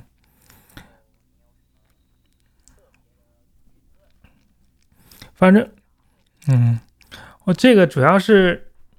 是这个完全反转了这个文明社会的叙事嘛？就是所谓文明社会，就是我们什么汉族啊，什么越南那个京族啊，泰国的那个傣族啊，泰泰族啊，全都是这种高强度的，嗯，这个农业税收国家。实际上，它有农业，然后定居税收，然后有文字记载，有历史，然后这些国家就把。所有的他们这些特点就定义为高级，定义为这个更高的组织形式，所谓的文明。比如说，其他所有人只要跟不一样的，游牧的人就是野蛮人，刀耕火种的人就是野蛮人，对吧？不种大米的人就是野蛮人，不说我们的话的人就是野蛮人，没有文字、不写文字、没有历史的人就是野蛮人。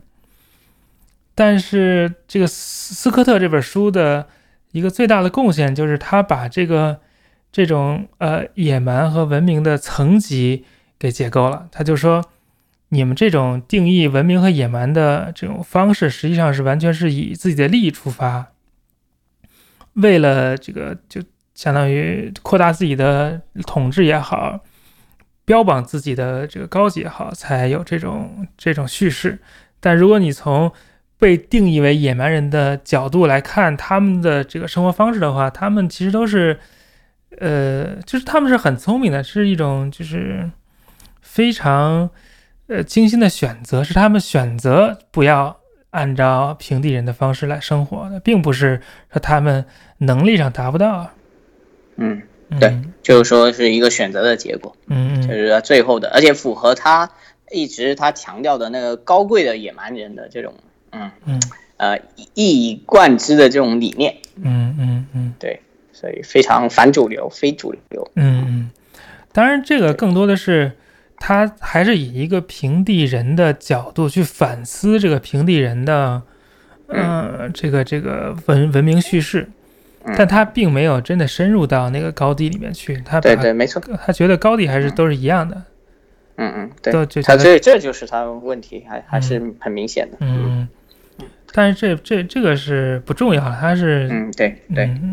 呃我补充一点，他就是他也提出了，就在那个安第斯山啊什么这个这边，他刚好是反过来的，嗯，因为它那个低的山谷那个谷地国家那个没有亏它，它谷地太湿，其实不适合种，它反而是高高山上的这些适合种玉米啊什么其他的适合收水，在高上高山上的这些可以形成政权，所以他们跑的方向是往下面跑的，嗯，而且下面这是包括啊亚马逊丛林的一些这些民族，他们还成功骗过了早期去的人类学家，让他们以为这些人是就。早期的祖先跟活化石道理一样啊啊，对，那其实是被那个国家压迫，对，对所以就是关键在于就是能不能集中性啊呃收税呃进行财政呃呃统一。那个弥补，然后还有进行人员动员，就是人口控制，这这是关键，嗯嗯，就不不是说一定高地跟低地，对对，但是就是说大多数地方就是高地跟低地的，他也提到了就是沼泽地。也是一个逃避统治的好地方，嗯，比如说这个红树林，在那个越南海岸的红树林，还有那个梁山泊，也是类似的这种，嗯嗯，对，就各种这个国家权力不容易到的地方。对，其实这一就是我看这个书的时候，就一下想到了中国历史上很多很多的例子，就是他就把那种在历史上不能发生的人的这种角度给你揭示出来了，比如说什么。一战乱吧，然后就有很多逃户，我就不知道什么叫逃户，就是逃避统治什么，就不交税了，就跑掉了。其实也，嗯，说什么天下户口十有什么八都十室九空什么的，对对对，嗯，十不存一。啊。但其实那些人并不是就是说死了，而是对对，没错没错没错，这个是一直我们做社会经济史的人一直知道的，说 这个人跑掉，那个户口或者你统不到。对对，那就是这样，就是收收不成税了而已。对对，就国家控制不到了而已。嗯嗯，对，所以就是一个国家效应的外溢嘛。他很喜欢用“国家效应”这个词嘛，就是这些外溢性了之后啊，这些人哪里去？我有一个老师，那个刘志伟教授，他是说这个好好就在那个能动性就揭示出来嘛。而且他特别强调就是那个行为主体要变嘛，就是我们历史叙事，我们大多数时候行为主体是国家嘛。他这个就真的行为主体可以落到就是某一些人，虽然这些人你可能还是从平地的角度看，但他还是从他们的这些呃跑掉的这些人的角度来看问题，所以他行为主体他书写的行为主体发生了变化，这个是比较重要的一个贡献。嗯，还是转换了视角，就一下就揭示出来以前看不见的东西。当然还他还在他还强调了这种双向的流动性，是嗯就是。呃，当底下国家发展的比较蓬勃的时候，你有些人就愿意从山上下来嘛，就是接接受你的统治，享受这个贸易啊，然后繁荣啊。那你国家崩溃的时候，乱打乱收税，那个国王就是疯了以后，那就很多人就跑掉了嘛。嗯，还有就是这一些精英，他就是地方性或者是这一些群体性的，这里面这些精英识字的或什么的，他其实更容易接受这一些所谓的国家或文明的这一套。所以他们的选择可能更多人是留下来，然后就跟这些人打交道，他慢慢就被内附或者吸吸收进这个国家体系里面了。但那些对吧，就可能不识字啊或什么的人，他其实相倾向就是跑。他举了一个很有意思的例子，就是越南当时发生动乱的时候，形势越来越紧张，真的是地主啊什么这些，他们就往西贡跑，他们觉得胡志明市当时当时的西贡，他们觉得城里肯定安全。但那个农村人就往山里跑，他觉得越远离这个所谓的国家中心、政治中心越远越安全，打都是往那些地方打嘛。嗯嗯，这就是很有例意思的例子。嗯，对，对他他还说，就是平地人的这个文明叙事，觉得这个山地人从野蛮变成文明是一个单向的、不可逆的过程。比如说有生番。经过国家国家洗礼的这种微波炉一热一热以后，就变成了熟番，但熟番之后才能再变成这个文明人，但没有说这个熟番能再退化成生的生的熟的，对对，但实际上并不是这样，嗯，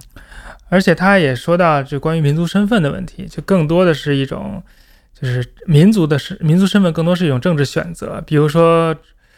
中国的苗族实际上是明代以来的那些就逃到山里去的人都被称作苗族，就他们也没有什么文化上、语言上的统一性。是一种就是标签了，就跟那个古代说什么蛮夷一样，就是你不是我们这种交税的臣民，你就是蛮夷。各种各样的民族其实都是这样。嗯嗯，对，这个呃苗比较复杂了，但有有一部分确实是嘛，比如贵州那一些好多，就现在你当把它当少数民族，那人家就明代的时候他就。大概那个时候祖先迁进去，他就保持了那个传统。你现在的汉人看，感觉他就很不汉人，大概是这个意思。嗯，这这是比较比较有有有这这一方面的人跟构成的，但但比较复杂，没没有那么简单。对对对，他还说到，就是在这个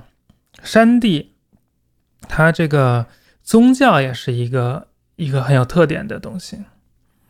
宗教，它就是说，山地经常出那种先知，出那种就是世界末日了，我要拯救大家的这种东西。嗯嗯，然后某个时候就会呃呃回来，对，某个时候就会出现。嗯嗯，而也是因为这样，山地的那个宗教，他总是选择跟平地不一样的。比如说，即使都是伊斯伊斯兰教，他也要选不一样的教派。然后基督教来了，他就他就很快的。比如说那个傈僳族、傈僳人，几乎全民都是基督徒，但实际上这也非常符合他们这种就是弥赛亚式的信仰了。就是他有的时候会觉得，嗯，他说有一句话非常对，就是说，古代任何就是宣扬这个要重新洗牌、要改变这个阶级面貌的这种革命起义，都是披着宗教外衣的。都是披着这个，就什么拯救世人，什么黄金当立啊，什么什么太平天国，其实都是一样的。他看到了一种这个系统性。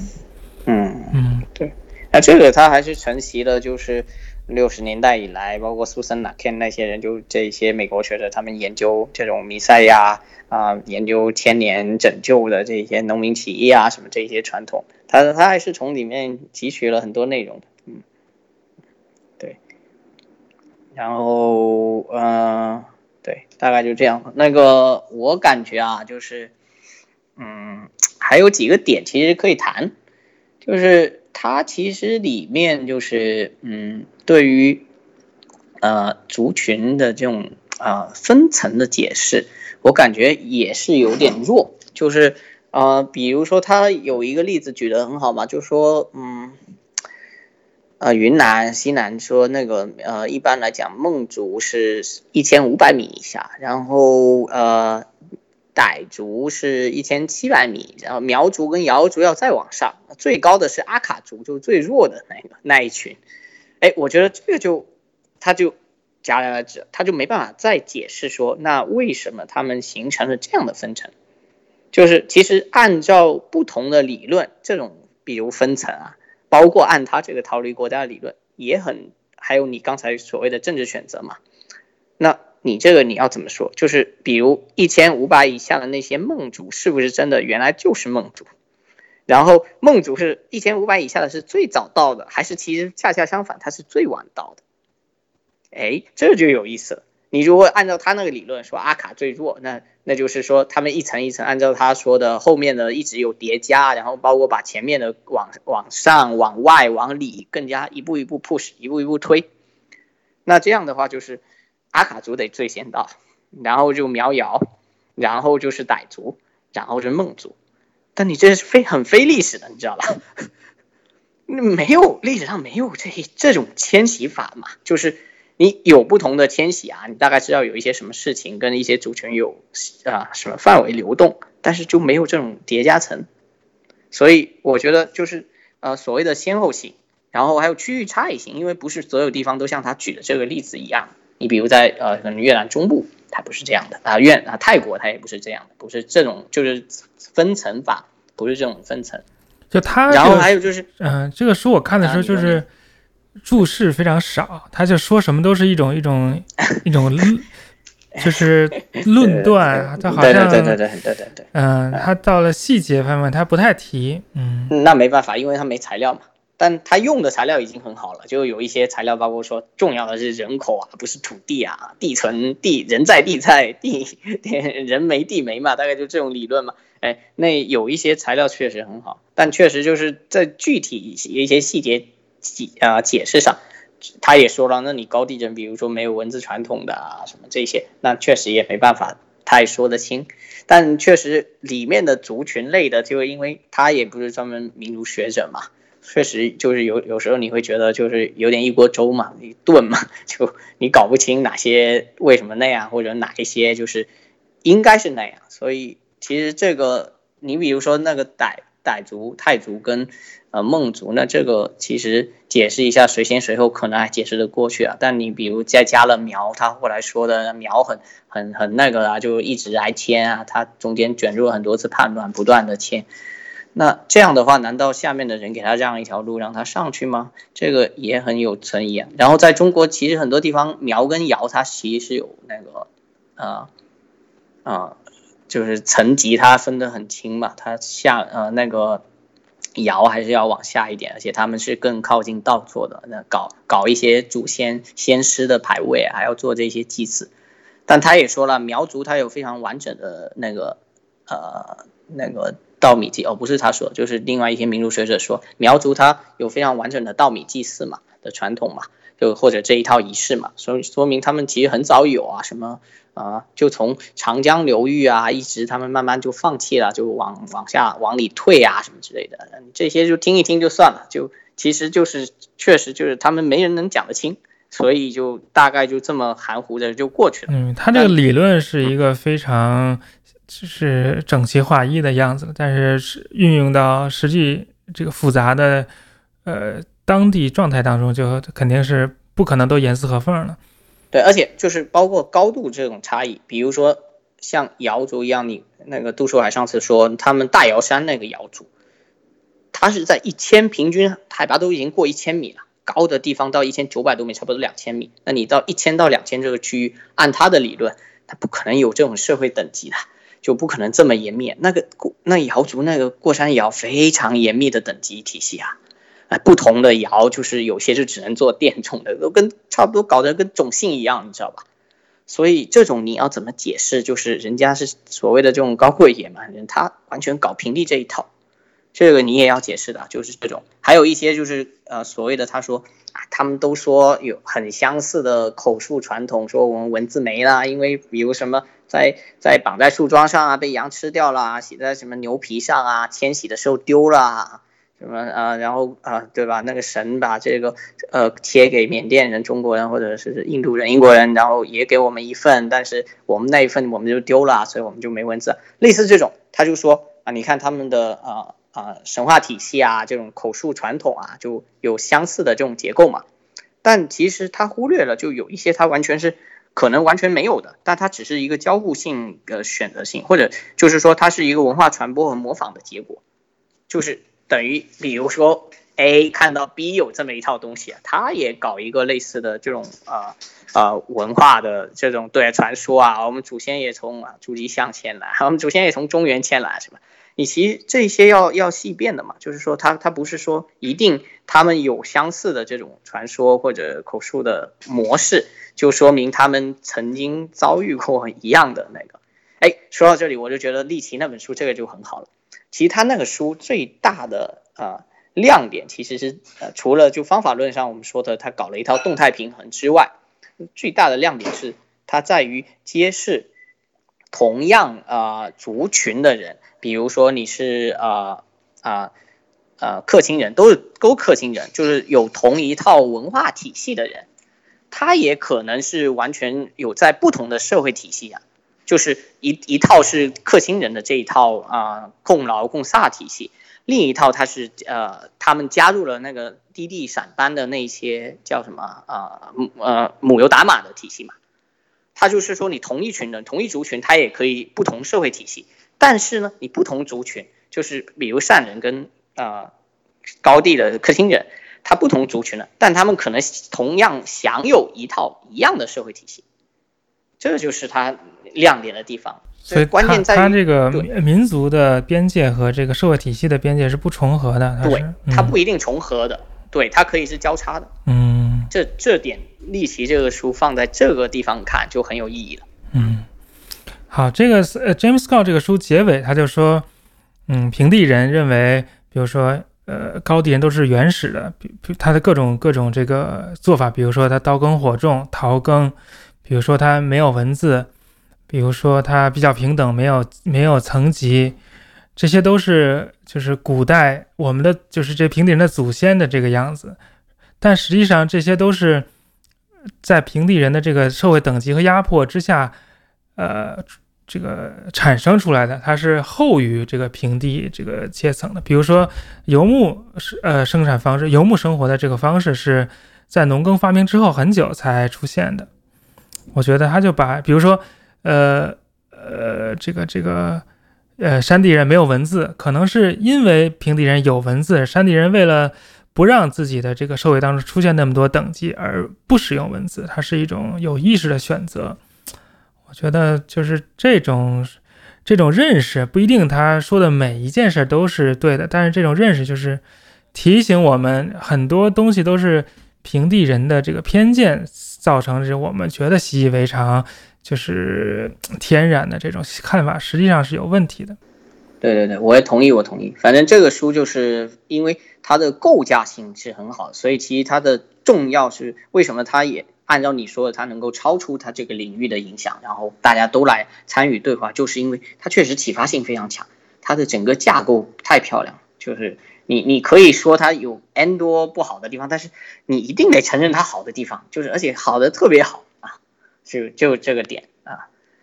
而且就是就算是就算是我觉得它。这个放在我们比如越南呃东南亚史里面的这种高地低地国家解释里面也非常好啊，就是整个体系太棒了。我觉得我要搞一个，趁他还走得动，他今年不还到印度去嘛？那个亚洲研究那个印亚洲峰会，我觉得我要搞一个 workshop，然后再找一些比如这种苗啊、瑶啊或者那个傣族啊这些研究的学者来跟他专门做一个对话。我觉得应该搞一个 workshop，趁趁他还走得动。然后让他对他来现场，然后其他人弄完之后出个专辑也好，无所谓，这这都简单。因为我发现最近的一些越南史的作品，其实反而可以跟他这个理论就是互相补充，而且可以挑战，但是就是能够让呃，特别是他那个理论很弱的这个东边的赞比亚的边界，得到更大的就是清晰的呈现。比如那个 White Moore 最近他也也也写了一个呃呃 review article，就是一个综合综述文章，就把那个呃两本越南史的新做一个那个保单单杂在宾州州立的一个教书的一个人，跟一个那个 Bradley Davis Davis 在东那个康涅狄格，然后把这两本新书放在一起讲，他那个就是说这两本新书其实很很简单，就给我们讲说。那个低地人是如何分割掉高地人的地方的？这个就是他们这两本书都能够放到中越边境上来嘛？说中越边境到底在哪里？那条线是怎么画出来的？然后你会发现说中越边境原来是没什么边境的，然后后来就是中间那都是高地人的地方，后来就是高地人的地方被被这两个两边的低地人给分掉了，慢慢那条线就出来，大概就是这样。哎，我觉得这个是特别有启发。然后放还有我老师那个牛俊凯那本书，就是讲啊越南北部这个高氏那个政权啊，那个太精彩，那个完全是那个中间涉及到的那些广西土司啊啊，你就看了那些土司怎么，比如同时跟越南朝贡、跟中国朝贡就算了，就是两边吃嘛，那都怕两边打他，但中间就是一旦出问题的时候，你看他多强硬，他他也到处就挖人家。占人家便宜啊，或者什么的，哎，那些土司其实也算是高地的了，但他毫无这种所谓无国家或什么的，他也有一套自己的组织，特别是就是其实主要是呃，除了除了斯科特念念不忘的傣族之类的，主要是侗族、侗族、壮族，所以那一些所谓的壮族、侗族，他也不是说就是无国家，就是或者无组织的，他的其实历史上他其实包括壮族。他有可能是形成他自己的国国家的，但他比如壮族，现在你猜壮族现在有多少人口？问你一个题外话，对，